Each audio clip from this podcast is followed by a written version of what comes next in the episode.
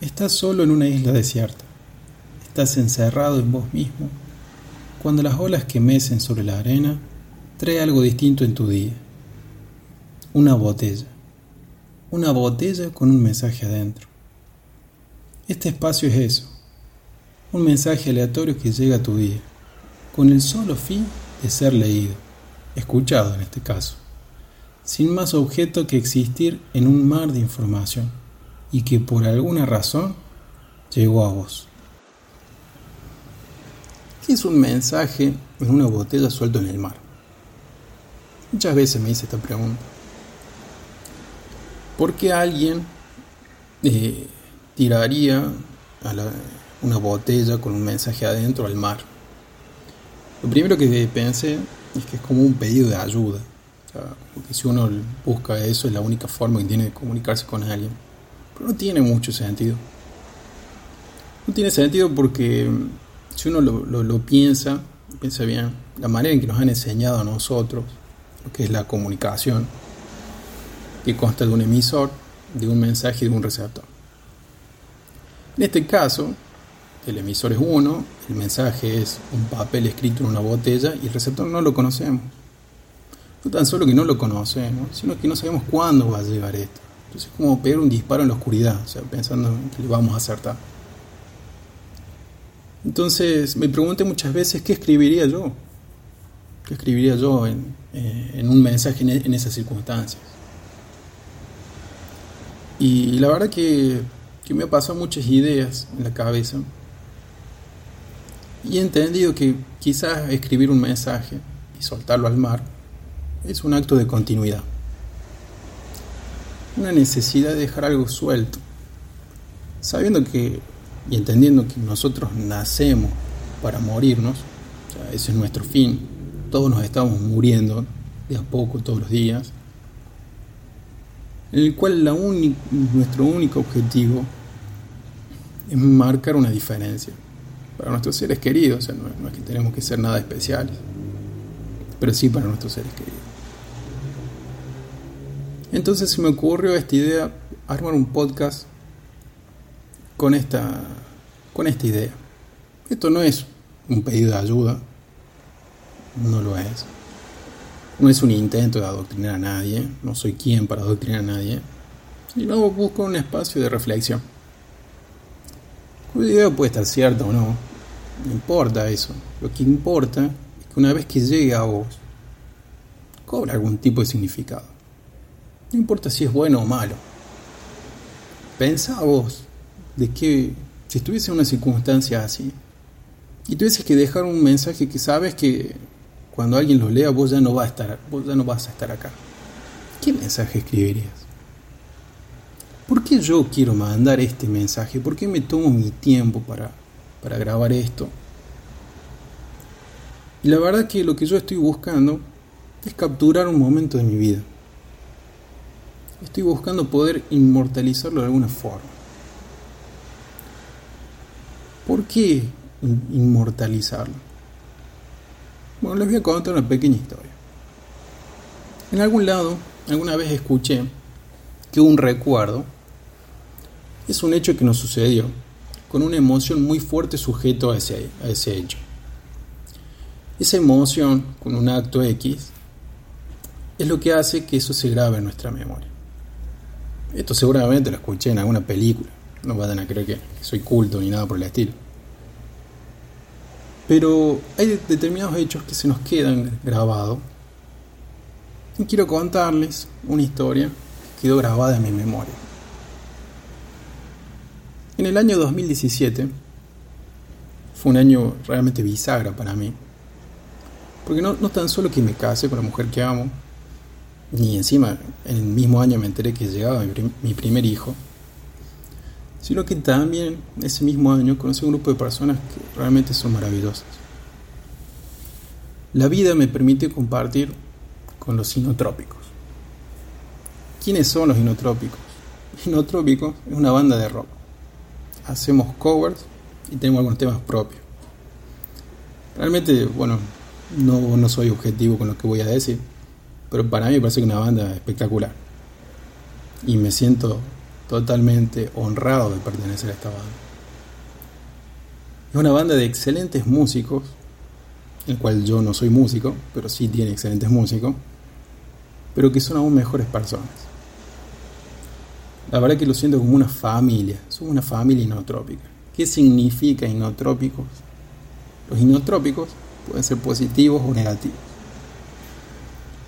Eh, son medicamentos que se les da a las personas con alguna dificultad en el corazón y que normalmente lo recetan los cardiólogos. ¿Por qué se llama así la banda? Porque toda banda tiene un fundador. Y en este caso el fundador de esta banda era un cardiólogo. Es el doctor Osvaldo Paredes. Y una persona sumamente especial. Sumamente especial. Si tuviese que describir, no tendría mucha, no encontraría las palabras para poder describirlo, Osvaldo. Pero para que se den una idea, una persona que, que te hacía sentir en, un hogar. Que en el momento que, que vos cruzas la puerta de esa hermosa familia Paredes, sentís como que sos un primo cercano que siempre estuvo, o sea, como que en la casa siempre entraste, siempre fuiste parte de ese lugar. Y eso es un don muy, muy especial que no todos lo tienen. Hacerte sentir tan querido en tan poco tiempo, realmente es un, es, un don. Y es, es algo que caracterizaba mucho a Osvaldo en el cual Osvaldo, si me permiten contarle un poco de él, una persona que, tenía muchísimas habilidades, muchísimas, no tan solo un excelente cardiólogo, sino que, siempre, siempre estaba metido en algo, en lo cual yo tuve, tuve la suerte de, poder compartir algunas de estas cosas. Por ejemplo, es un gran carpintero, eh, él mismo fabricaba sus propios instrumentos, él mismo fabricó su propia sala de ensayo, eh, sus propios equipos de música. Era que un genio, un genio. no tan solo que le dedicaba todo el tiempo al mundo a su trabajo y a su familia, sino que se tomaba tiempo para fabricarnos cosas para nosotros. Eh, la verdad que, que era una, caja de sorpresas, Juan. Dentro de estas habilidades que yo digo que, tiene, tenía una muy particular que a mí siempre me, encantó, que es la manera que tenía de contar historias. Una forma de contar historias, anécdotas de él, que te hipnotizaba. Era una capacidad de contar así que te dejaba totalmente atento y, no sé, tenía una forma que, te hacía sentir que vos estabas ahí, como si fuera una película. Podía quedarme horas horas escuchándolo, poder vivir lo que él vivió, o era tan detallista con algunas cosas, tan expresivo a la hora de contar sus historias. Es más, me acuerdo de un viaje de San Juan cuando él era joven, que fue la anécdota más graciosa que escuché en mi vida. Es más, muchas veces se le hice repetir y por una cosa la otra no la grabé. La verdad que lo lamento mucho no haberla grabado. Lamentablemente, las circunstancias de la vida hicieron que se adelante en el camino. Hace ya más de un año nos dejó un vacío, vacío que nos va a acompañar siempre. Pero somos conscientes que intentamos vivirlo en cada momento. Cada vez que subimos a ensayar, pues la banda sigue, cada vez que subimos a ensayar, es como que intentamos honrar en cada nota cada vez que nos juntamos, o en cada asado, o en cada risa, en cada llanto, es algo que Él, siempre está presente. Una, persona que, indirectamente te exigía a, disfrutar de lo que vos hacías y a dedicarle tiempo a las pasiones que uno tiene. En este caso la música es una, pasión que los dos compartimos. Verlo a él con, ese grado de, dedicación a la banda, como a mí personalmente me, obligaba a no ser menos. Porque cuando vos estás en algo que es colectivo y ves que una persona al lado está dándolo todo, no importa el lucro, no importa nada, sino por, por amor a lo que uno hace, Como que uno no puede ser menos. Por lo menos así lo veo yo. Creo que son normas de la vida que cuando un ser querido parte, uno tiene que como acomodar las cosas de, la persona que se fue. Es ese intento de acomodar. Es como, no sé, es algún movimiento sistémico que se hace cuando uno tiene la cabeza reventada. Cuando en familia estaba acomodando las cosas de Osvaldo, yo justo uno de esos días pasé por la casa de mi amigo. Y me encontré justamente con esta situación, la familia acomodando una caja con, con papeles. Osvaldo, además de gran médico, gran músico, gran bajista, era un gran compositor y también un gran escritor. Y justo cuando yo llegué estaban viendo una caja de varios escritos de él.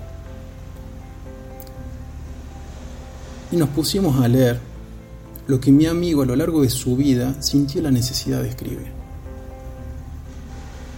Tenía historias de todos los estilos. Tenía historias graciosas, críticas. Pero hubo una de esas historias que me marcó, que se me grabó en la memoria.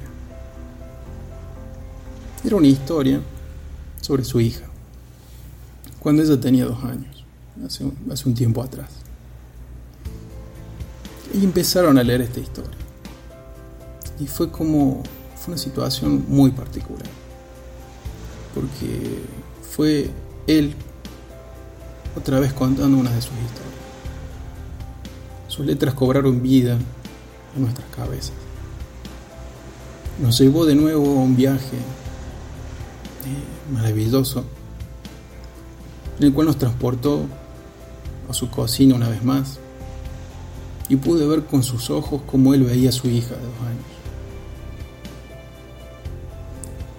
Recuerdo aún con toda la emoción por dentro cómo esa historia fue la mejor.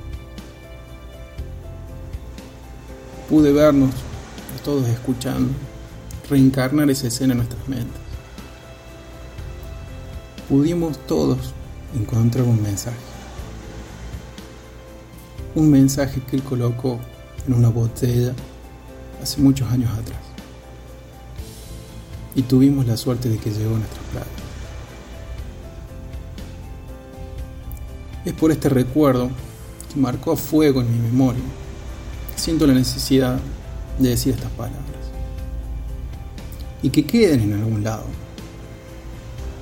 Por eso tengo esta necesidad de, de, expresarme a través de un podcast porque quisiera que el día de mañana estos mensajes no, no le lleguen a muchas personas, pero sí que le lleguen a mis seres queridos. Que algún día mis hijos tengan la oportunidad que tuvieron los hijos de Osvaldo. Mis hijos puedan escucharme, que puedan eh, saber qué es lo que yo siento hoy, cómo es que yo veo las cosas qué es lo que pienso sobre la vida que me rodea, sobre la vida que nos rodea a todos.